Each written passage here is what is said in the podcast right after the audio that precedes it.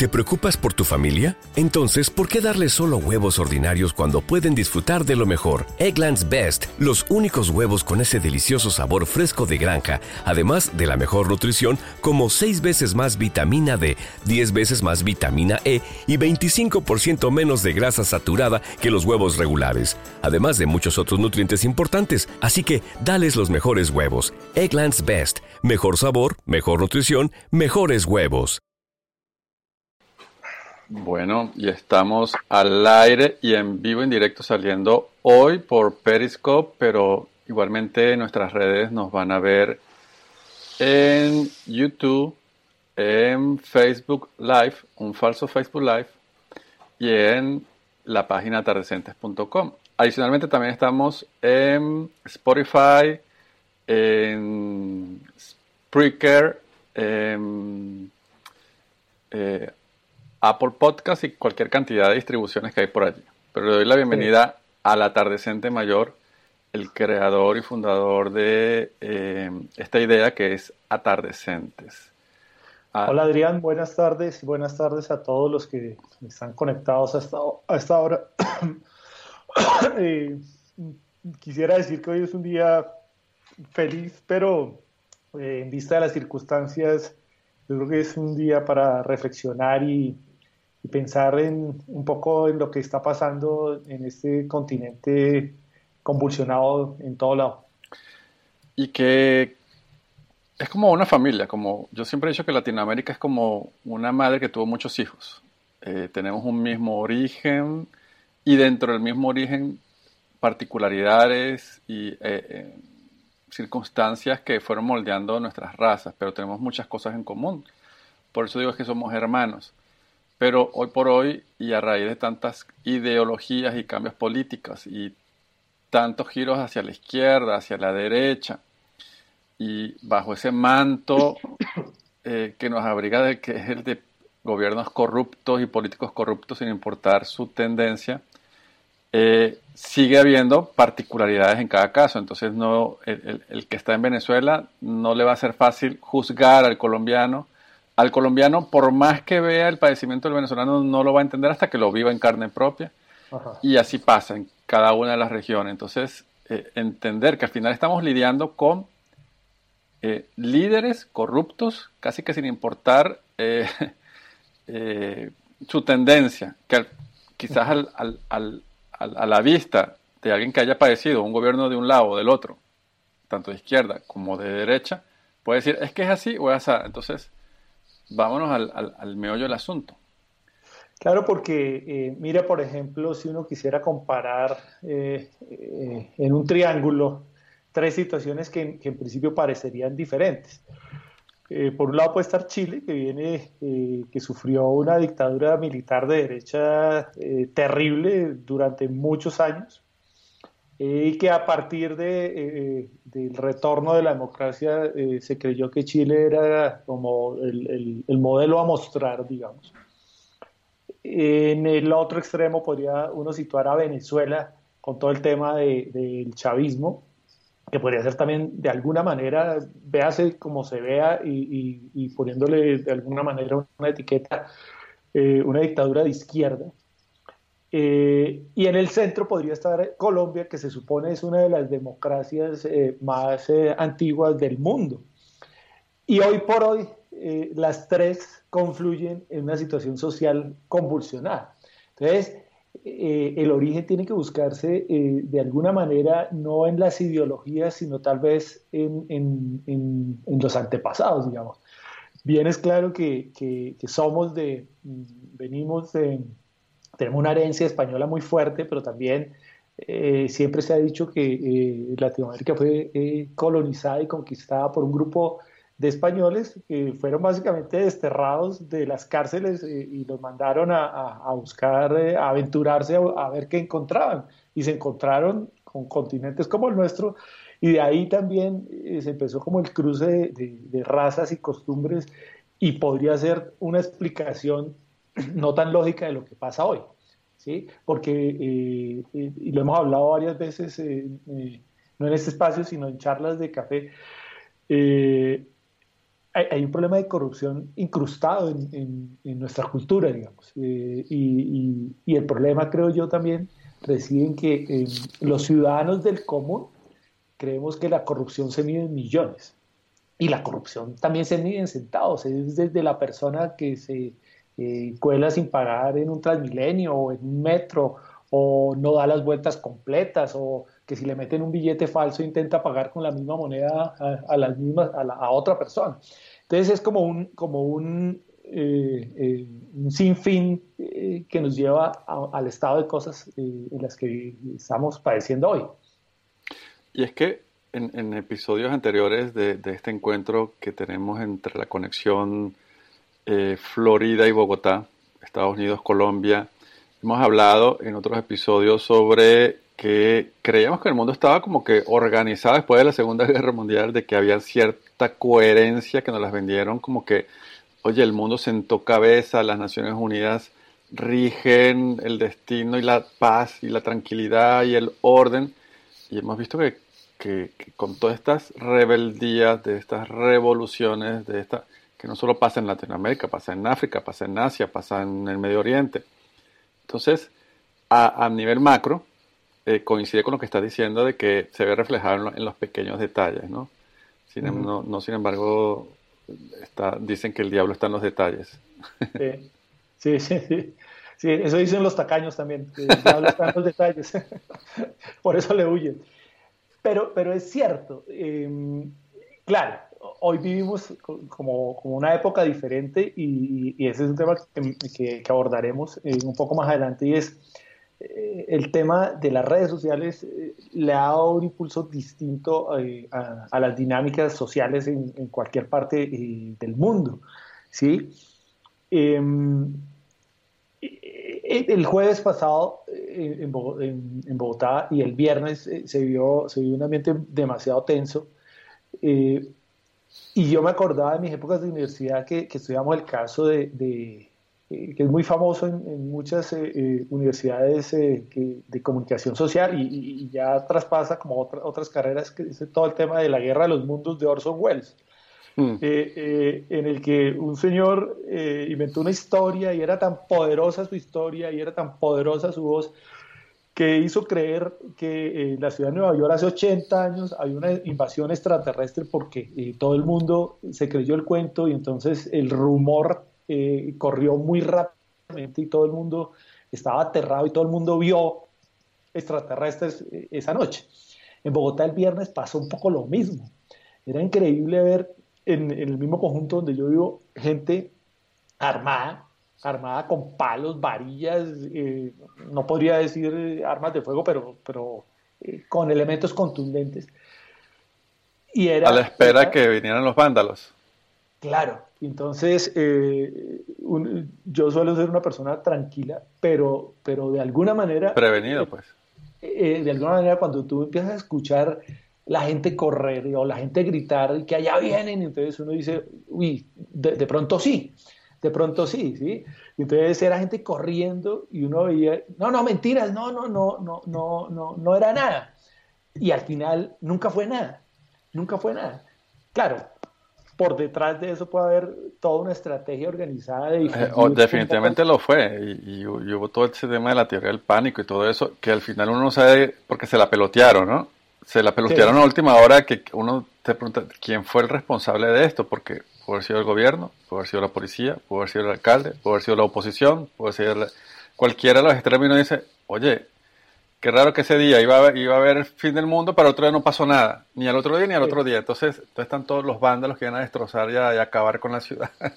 Sí, y entonces eh, eh, ahí es donde, donde uno también... Em, mm, yo, creo que, las redes sociales, eh, y, lo hemos hablado en este espacio, las redes sociales han cambiado el mundo.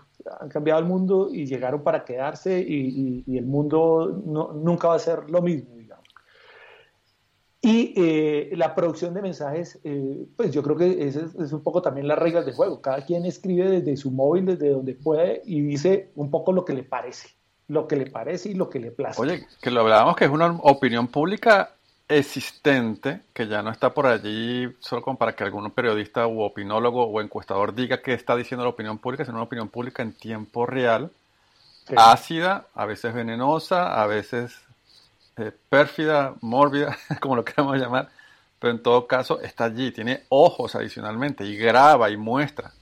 Sí, pero entonces también eh, yo creo que, que, así como, como uno desde afuera podría pedir em, responsabilidad en la emisión de mensajes, eh, digamos que eso no va a pasar porque la responsabilidad finalmente, lo responsable o lo, no responsable es una cuestión de perspectiva, porque yo puedo decir lo responsable es decir la verdad y otro decir no, venga, eh, bájele, modérela para que no generar pánico. Entonces digamos que la responsabilidad en el emisor es cuestión de perspectiva. Donde creo yo que, que, que, está como el meollo del asunto también es en la responsabilidad de consumo de esos contenidos. Es decir, eh, si yo eh, soy usuario de Twitter o de Facebook o de la red que sea, cualquiera, para el caso eh, es, lo mismo, y consumo y, doy por cierto todo lo que, lo que veo ahí y además lo replico de alguna manera estoy haciendo el juego, ¿sí? Yo eh, eh, en, esta semana, durante esta semana que la cosa iba a estar muy agitada, como que me propuse, voy a intentar no, no publicar nada, más bien leer. Observar. Porque, porque no, no, porque no tenga opinión, sino porque es que creo que es, es tal el lugar de, está la cantidad de lugares comunes que decir algo distinto es demasiado difícil. Es demasiado difícil cuando eh, eh, yo y hablo del caso de Colombia, pero puede ser aplicable en Venezuela, en Chile, eh, cualquier lugar de Latinoamérica es del tema que estamos hablando, funciona de la misma manera. Es, está la cantidad de, lugares comunes, de cosas que se repiten sin sentido, que no tienen que ver ni siquiera con lo que es cada, cada una de las personas. Yo he leído a muchos de mis amigos y yo leo opiniones y, sin importar si, si, estoy o no de acuerdo, yo digo, esa opinión no responde a lo que es esa persona, ¿sí? ¿Por qué? Ah, no, porque, porque eh, eh, a mí me pasó un caso muy, muy particular hace como 25 días, yo soy usuario eh, seguido de, de Transmilenio, Mm, hace como 20, 25 días mataron a, unos indígenas en, Caloto, Cauca, creo. Y ese mismo día tuve que montar en Transmilenio. Entonces, claro, era en las redes yo lo que veía era la indignación contra, eh, contra la, muerte de estos dos indígenas. Paradójicamente ese día me subí al Transmilenio lleno como de costumbre y, en Transmilenio hay una dinámica que es que cuando hay una persona embarazada eh, todo el mundo empieza a gritar y a pedir una silla, ¿sí? Para la señora embarazada. Ese día, paradójicamente, se montó una indígena con dos niños y aparte de, eso, embarazada. Y, lo, y me llamó muchísimo la atención que nadie dijo nada, nadie pidió eh, eh, la silla para la señora, solo por el hecho de ser indígena. Entonces ahí es donde yo digo, hay, hay como una hipocresía y una doble moral que es muy difícil de, de digerir.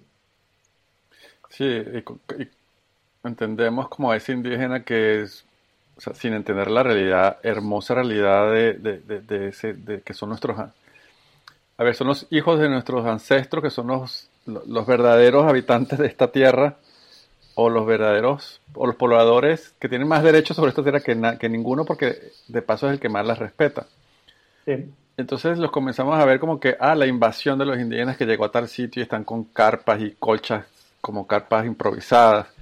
Entonces los vemos como de segunda, como de tercera, y, que haya entrado el Transmilenio y que nadie le haya defendido sus derechos, es como que ah, llegó alguien de una de un, estrato muy inferior. Claro, claro.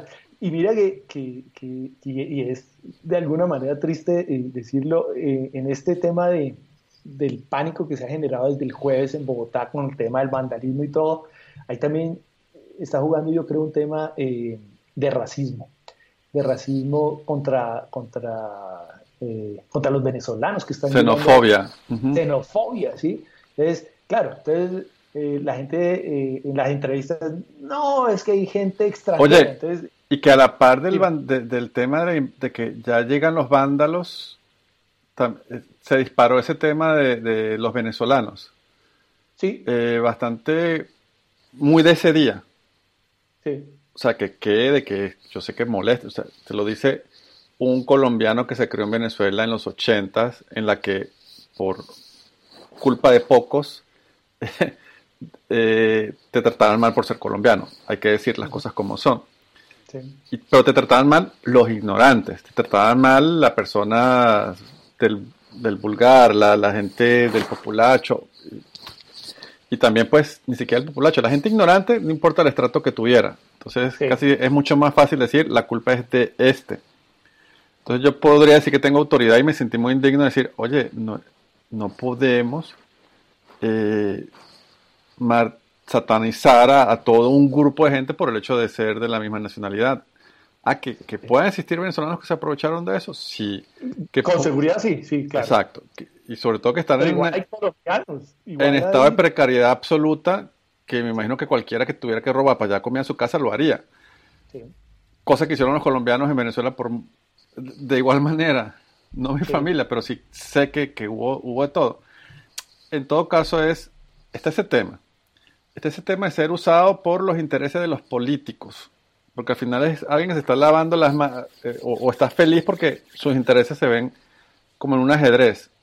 Pero nuestra voz como ciudadanos, donde queremos que ese político que está gobernando haga las cosas bien, sin importar inclusive su tendencia, o pues, te puede importar, obviamente, pero decir, oye, yo estoy exigiendo mi derecho como ciudadano, no como un activista político. Yo ya voté por quien tenía que votar, ahora yo quiero que mi gobernante eh, responda. Y mira que, yo escribí esta semana eh, eh, un blog que llama, lo llamé Sálvese quien, quien pueda. Y era un poco, el sentimiento era, en las marchas que se están convocando eh, en, Bogotá. Y, hablo de Bogotá porque, digamos, es el caso que tengo más, más cercano. Eh, las marchas, eh, apoyándolas, de hecho, de entrada pienso que, es una buena opción. Em, confluye tal cantidad de motivos por marchar.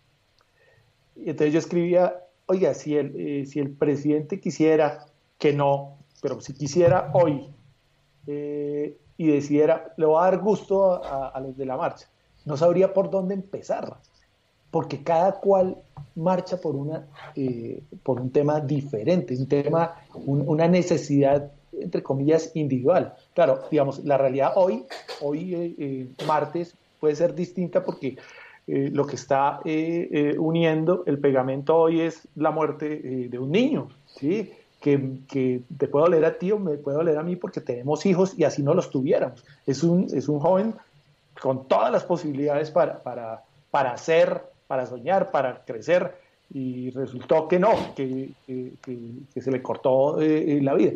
Pero, pero en el tema de las marchas hay tal cantidad de, de, de peticiones individuales en el que eh, nadie sabría por dónde empezar a resolver. El estudiante pide por, unas cosas, el maestro pide otras, el de la central obrera pide otras, el de la gente del común pide otras, eh, los pensionados piden otras. Hay gente incluso para las que eh, marchar se volvió un, un, plan, ¿sí? Un plan. Entonces encontrémonos, mucho, como ir a tomar una cerveza, entonces es plan ir a marchar, ¿sí? Y entonces es el plan muy cool y muy fashion de, de, gafa oscura, de, de, crema para el sol, que no digo que esté mal. Mi pregunta es importante ya analizarlo ya como atardecente, como un joven con más de 20 años de experiencia. Y es que a veces queremos, así como supimos, tú supiste observar y leer y, y decir, antes yo decir algo, déjame observar qué está pasando. Es decir, oye, así yo quiera expresar mi indignidad, mi indignación y protestar, mm, de nada vale que lo haga en un tweet o en 100.000 tweets uno detrás de otro y, decir voy a salir a la calle a, cambiarlo todo de la noche a la mañana. Eh, ese tipo de cosas pasan cuando son todos a la vez, ¿no? ¿Te acuerdas el cuento de Fuente Ovejuna?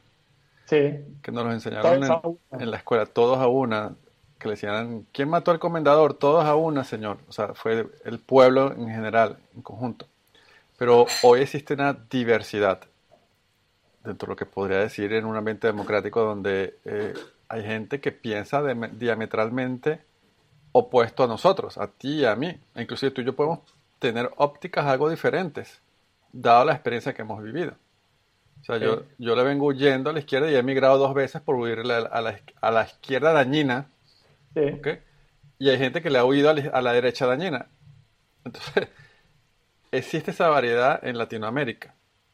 Entonces, inclusive más allá de eso, yo siempre he apelado a decir, oye, la mejor manera de entendernos todos es ponernos en la posición de ciudadanos, donde el interés común es el que, el que prevalezca en una normativa, en un Estado de Derecho, que es lo primero que está quebrado en todas partes. Entonces, es decir, que como atardecentes, y quiero tu opinión, es qué, tan, qué tanto se puede hacer rápido que se pueda cambiar las cosas. Es decir, o hay que esperar que, las cosas vayan fluyendo una cosa mucho más suave. Yo creo, Adrián, que, em, que criticar todo y a todos es la mejor manera de no hacer nada.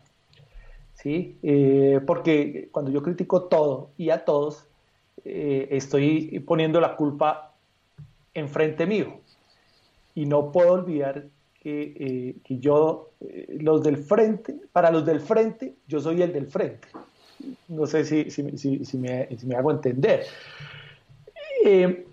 Esta semana incluso grabé un podcast que hablaba de la empatía. yo personalmente creo que, que la empatía le ha hecho daño a la humanidad, en el sentido estricto de entender la empatía como la posibilidad de ponerme en el lugar del otro. Entonces, cuando eh, hay una ley física, que es la ley de la impenetrabilidad, que dice que, que, ningún cuerpo puede ocupar al mismo tiempo el lugar de otro sin desplazarlo. Entonces, eso que suena tan bonito, tan políticamente correcto, de ser empático, eh, entonces yo me coloco en tu lugar, eh, me coloco en tus zapatos y es que resulta que tus zapatos son tus zapatos, son tu talla, son, de hecho, cuando yo me coloco en los zapatos de otro, lo mínimo que me salen son callos. y, ayer incluso eh, una persona que quiero muchísimo posteó la charla de, de, una científica argentina que hablaba de la, de la casi inhabilidad que nos hemos creado los seres humanos para aceptarnos como distintos, ¿sí? para entender que a partir de la diferencia es que podemos construir, no de la unificación, no de la mezcla, no de, no de eh, el intentar, porque claro, acá no nos gusta la diferencia, entonces eh, intentamos sofocarla o a punta de bala o a punta de diálogo, pero el diálogo es entendido como, eh, Adrián, te voy a convencer de que pienses como yo pienso, cuando debe ser, oiga, aceptémonos como distintos y en algún momento del día podríamos llegar a un acuerdo, pero respetando mi propia individualidad y respetando tu propia individualidad. Entonces, esas, es a partir de ahí que creo que, que se pueden construir las cosas.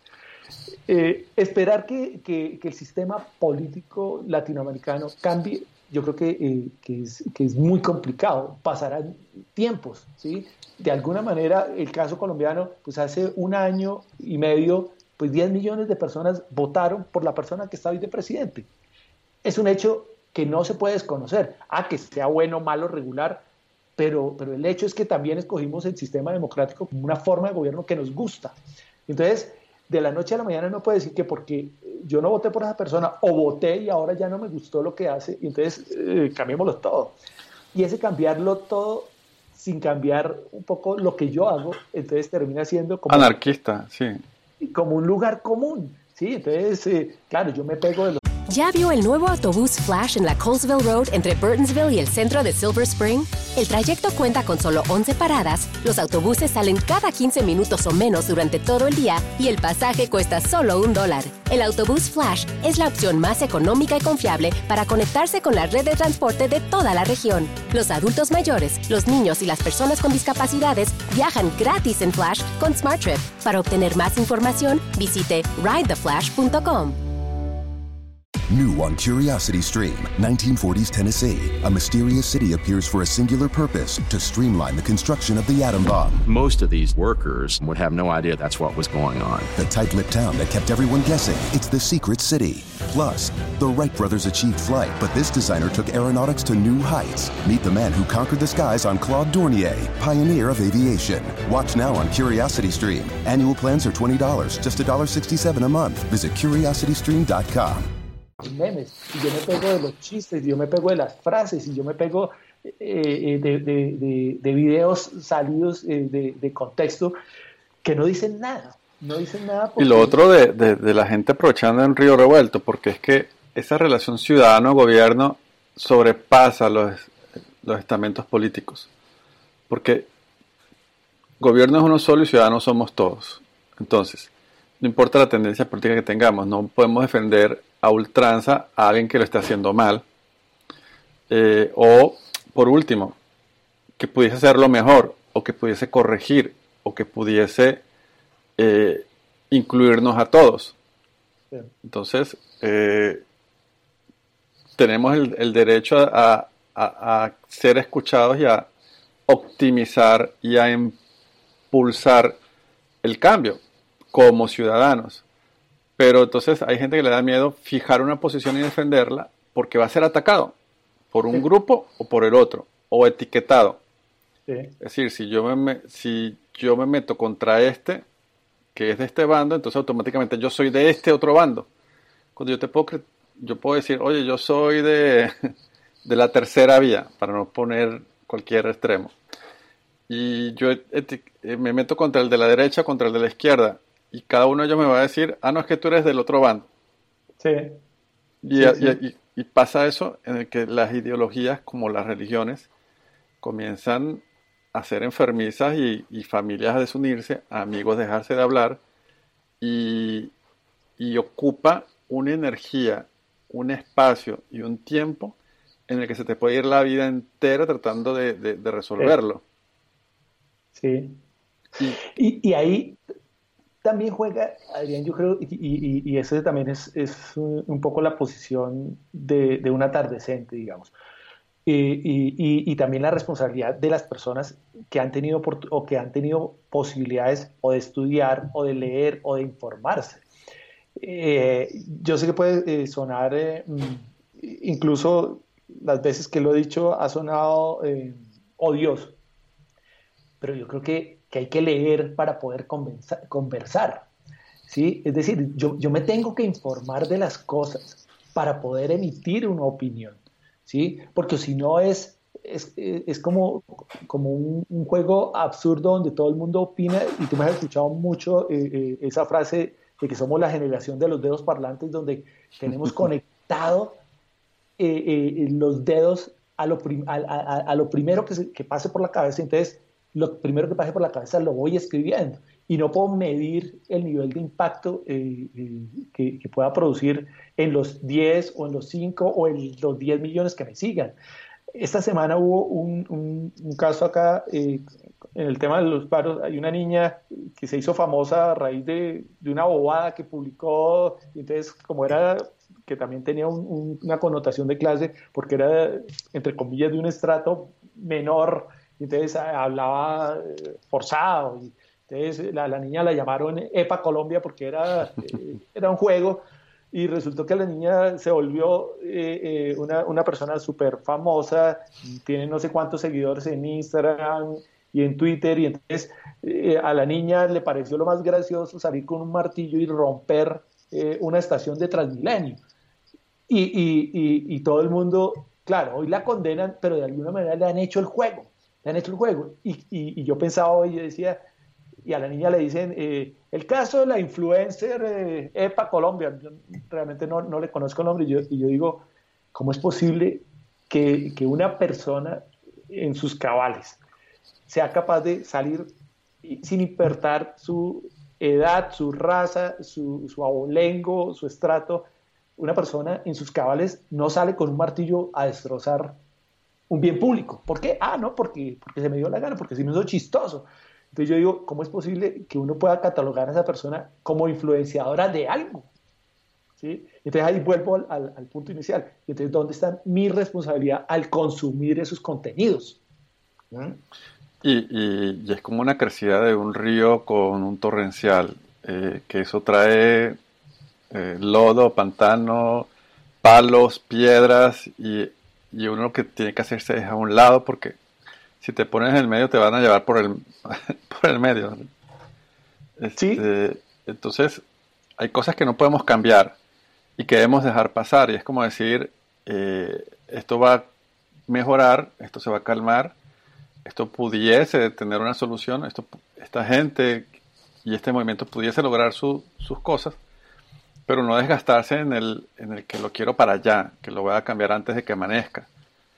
Eh, uno no sabe cuándo un movimiento eh, originario de un pueblo pueda lograr cierta o cual cosa, pudiese lograrlo. Este, es la esperanza que yo, por ejemplo, tengo que algún día Venezuela despierte y, se saque ese yugo. Pero va a determinar que esa chispa que enciende la hoguera, como dice la, frase esta célebre, eh, va, a depender quizás de un genio, de una voluntad de algún ciudadano, ¿no? porque es que al final los grandes cambios históricos de las grandes empresas es porque a alguien se le ocurrió que podía lograrlo y que tuvo el genio de impulsar y, también la circunstancia eh, le, jugó a su, jugaron a su favor para lograr ciertas cosas. Eh, hoy por hoy con los sistemas políticos que criticamos porque se aprovechan de nosotros. Inclusive el primer mundo son de los que más se aprovechan de, eh, Estados Unidos tiene sus debilidades en cuanto a, a, que, por ejemplo, el sistema de salud y de seguro es complejo, es costoso y a veces es ineficiente. Entonces, eh, la gente tiene que estructurarse ciudadanamente para ir exigiendo cada vez más a, que sea más justo. Eh, es eso, pues el mundo está en pañales, lo hemos descubierto con, con el tema de, la, de, las organizaciones mundiales que no nos protegen, de que nadie está a salvo y que cada quien hace lo que le da la gana, sobre todo cada quien cuando es un líder de una nación. el, el, detalle es cuál es nuestro papel entonces como ciudadano y como atardecente, ¿qué podemos hacer? Es que, es que yo creo que la clave está ahí, Daria. Eh, otra de las razones por las que yo no escribí es que eh, eh, esta semana anterior, digamos, es que yo también empecé a confrontar em, mi, propia, mi propia actividad como ciudadano. Entonces, venga, yo decía, eh, eh, yo tengo eh, una cola de impuestos sin pagar, le debo al sistema financiero, he hecho cosas de las que no me precio para nada. Hace tres años hice un, un cruce indebido, llegó la policía, entonces, claro, resultaba más fácil intentar convencer al policía que, que, no que me dejara pasar a hacer la vuelta y asumir que la habían barrado y que... Noticia crímenes. sí, más o menos. Eh, incluso hay gente que, que, que tú sabes que, piensa que uno puede ser o poco transparente o mala persona. Entonces dice uno, venga, entonces yo con qué cara, con qué cara puedo salir a criticar eh, eso afuera si, en, mi, en mi círculo más íntimo no funciono de la manera que debo funcionar. Claro, es que a nadie le gusta que eh, pagar impuestos, a nadie. Y a nadie le gusta deberle al sistema financiero. A nosotros el sistema financiero nos hace buenísimo en la medida que nos preste o que nos, o que nos dé algún servicio. Pero cuando no lo cobra, ya no es tan chévere. ¿sí? Entonces, eh, es también ver, hacer una mirada hacia adentro, que no necesariamente es una endoscopia, sino mirarnos hacia adentro y decir, y, en todo este despelote, ¿qué papel he jugado yo? ¿Sí? Porque no vamos a descubrir que, eh, la crisis que vive Latinoamérica es culpa o de Maduro, o de Chávez, o de Duque, o de Uribe. No, ellos son, son accidentes en la vida de los países, pero los que han construido lo que hoy vivimos somos los mismos ciudadanos, somos los mismos con nuestras actitudes, con el, el botar el papel al piso, con discriminar a las personas por su condición, por su raza, ¿sí? Es, yo leyendo a muchos de mis amigos y conociéndolos, entonces hablaban de la igualdad y la inclusión. Yo digo, pero venga, si esta persona la he visto eh, discriminando a las personas porque son pobres o porque hablan de determinada forma. Yo mismo, que soy un experto burletero, me he burlado de muchas personas por su misma condición, por gordo, por flaco, por, por lo que sea. Entonces, y entonces el papel del, mío como ciudadano, ¿dónde queda? Y lo otro es que, ¿qué está pasando? Que a, nuestros a los partidos políticos no está llegando gente de valor, gente de calidad.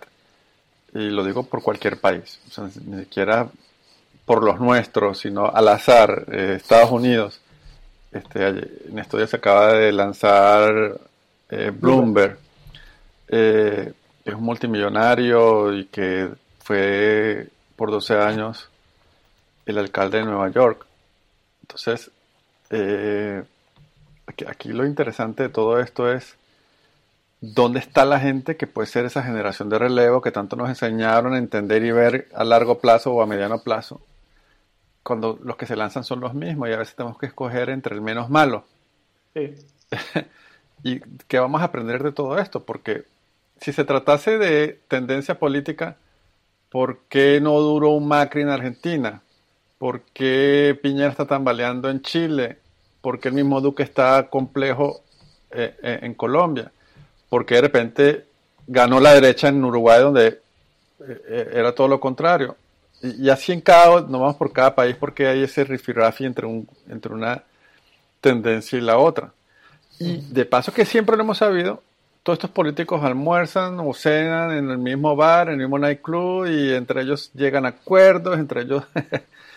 Eh, claro, y, los que damos la batalla en la calle somos los ciudadanos del común. Tú dices una cosa que es real.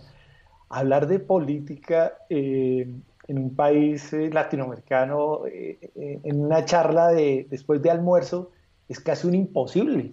Es mm. casi un imposible porque entre los mismos hermanos hay tendencias ideológicas que también eso se me hace como, como un chiste que se cuenta solo, porque por lo menos en Colombia los partidos políticos no existen porque no hay, uno no puede distinguir y trazar una línea entre uno y otro ideológicamente.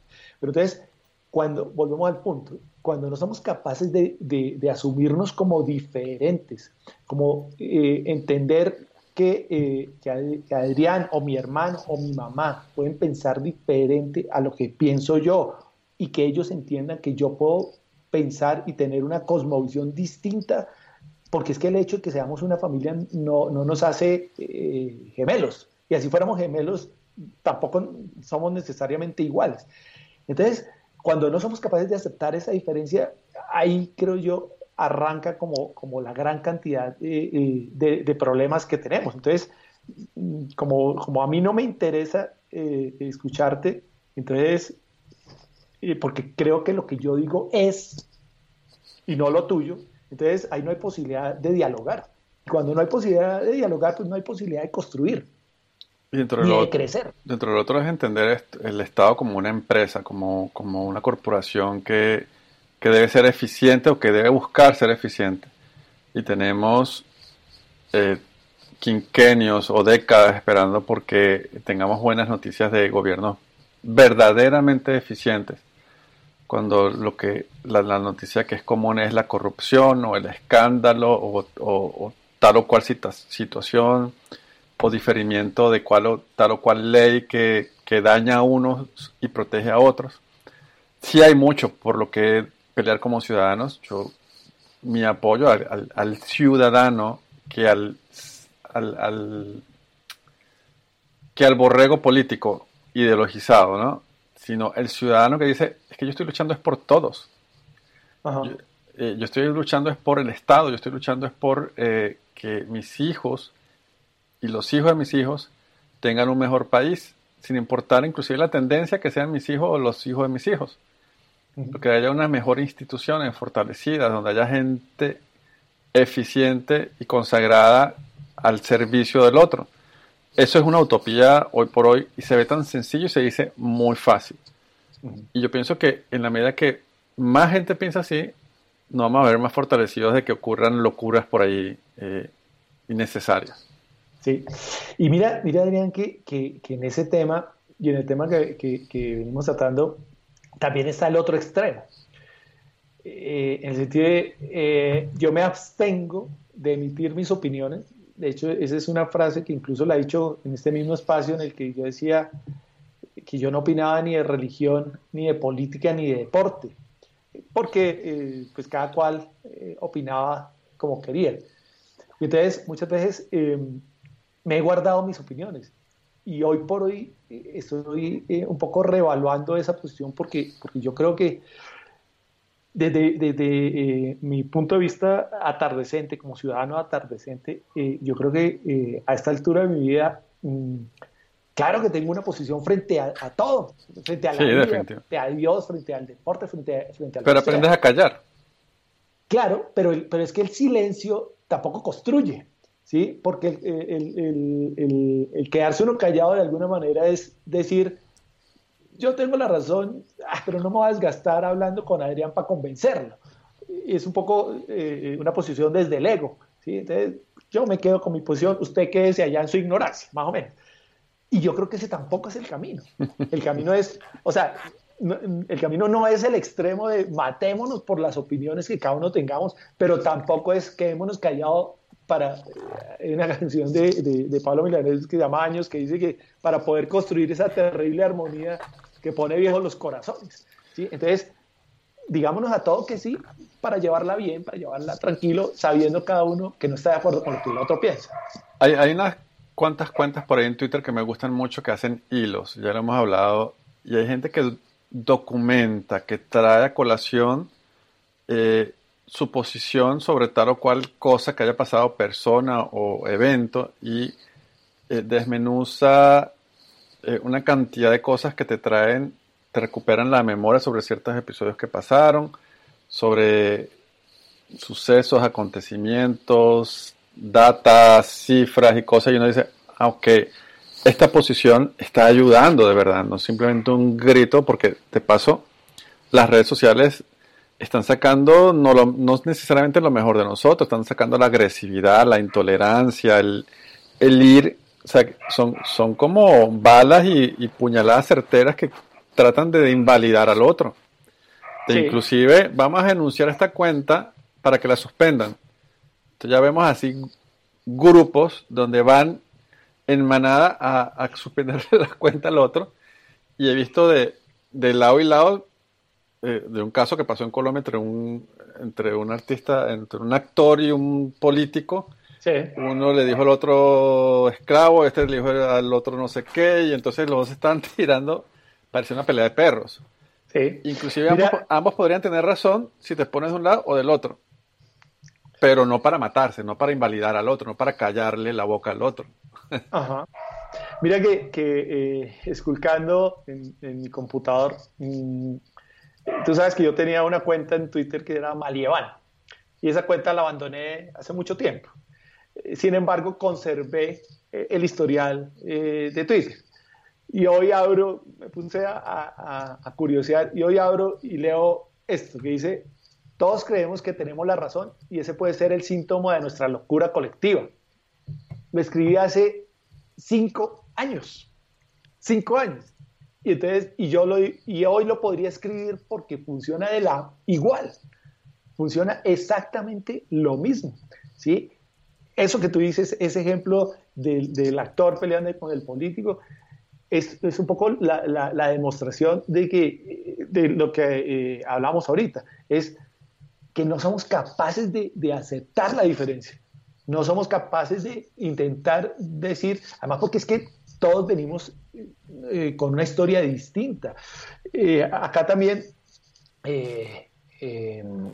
pareciera ser mal visto yo, yo me considero eh, una persona más de izquierda que, que, derecha o de centro, pero pareciera mal visto eh, que una persona reivindique eh, su posición de derecha, por ejemplo.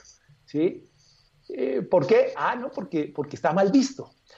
Y, y, y en otro, en otro eh, eh, apartado de la sociedad, es imposible que uno exprese una opinión de eso que llaman izquierda, que también es un concepto súper No, y lo otro, que tú puedes decir, yo soy de izquierda, pero tú te, te traspolas a una realidad como la de Venezuela, entonces eres una alienígena. Porque no estarías de acuerdo con esa izquierda dañina. Claro. ¿Me explico? Que hay que hacer la observación muy importante. Yo me acuerdo que estaba apoyando a Mocus en el 2011 y mis, mis colegas de Twitter venezolanos me decían, oye, estás loco, no sé qué, vota por Santos, porque estaba apoyando a Mocus. Después, este, ya va, está metiendo una llamada a mi live. Entonces, al final es que cada circunstancia y cada país es un poquito diferente, que hay que entender cada país desde, adentro. Y, y, que no lo... A ver, que, y por eso yo digo yo, antes de que uno autocatalogarse de tal o cual tendencia, es decir, yo soy una persona que quiere el bien común de todos. Ah, tú lo quieres llamar izquierda o derecha o liberalismo, eso ya depende de ti. Sí, sí. Mira que yo, yo me he impuesto como un, es cierto, como unos mantras eh, al escribir y es, eh, lo primero es, lo que voy a escribir es cierto, tengo que saber, por ejemplo. Eh, me consta, que ese es, es como, como el otro extremo, construye, construye algo el escribirlo, porque una cosa puede ser cierta, me puede costar y no necesariamente construir. Y la última es, le, le puedo hacer daño a alguien. Entonces, cuando, cuando yo soy capaz de mezclar esas cuatro cosas y todas me dan el check de sí, entonces yo digo, ah, listo, lo puedo escribir, lo puedo escribir. Claro, es un proceso, diría yo. Sale para imprenta. Que, que, que, hacemos, que podríamos llegar a ser los atardecentes, porque estamos en otra etapa de la vida. Pero si, si cada persona lo hiciera antes de, de, emitir eh, cualquier opinión, yo creo que, eh, que, le habremos dado un salto de calidad a la discusión, ¿sí? cualquiera que sea. Y dentro de, dentro de todo, yo diría, y para ir cerrando, casi todos nuestros temas quedan siempre para irlos abordando en, nuevos episodios. Y les recuerdo a las personas que nos están viendo por Periscope en live, es que tenemos un podcast que se llama Atardecentes y lo puedes ver en YouTube. Basta con que pongas la palabra Atardecentes y no vas a encontrar pero adicionalmente también estamos distribuidos en diferentes plataformas de, como Spotify, como Spreaker, como, como Apple Podcast y todos estos, ¿no? Pero es que... Y en la, página de Atardecentes también está. Por supuesto que está ahí debajo de tu nombre, Mauricio Lébano, arroba atardecentes en Instagram y www.atardecentes.com. Y en Twitter también. Y en Twitter. Y es que eh, hablando tanto de, ideologías, de políticas y de extremos, al final algo que ya no somos ajenos es a la indiferencia, que tanto se nos criticó de, esa generación boba, de, esa, de, los millennials, antes de los millennials, de que no estábamos muy preocupados por qué hacían los políticos. Ahora sí nos estamos preocupando, ahora sí exigimos de ellos. Eh, tanto de cuando están en, como candidatos cuando están como en el gobierno. Entonces, eh, la indiferencia, afortunadamente, cada vez la hemos ido atacando más y hay gente más despierta. Ya no somos tan indiferentes. Así nos duela, así nos perturbe, y así nos quita el sueño y, el tiempo ¿no? y la energía, pero eh, es una manera de, de, ya entendernos como, como ciudadanos que podemos ser activismo.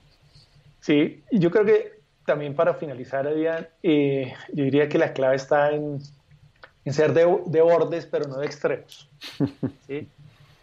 que son dos conceptos, claro, porque es que cuando yo me sitúo al extremo es difícil llegar eh, a, algún punto en común. De bordes, listo. Yo también tengo mi frase para, al respecto, dice, la indignación ante la injusticia es redonda, no tiene extremos.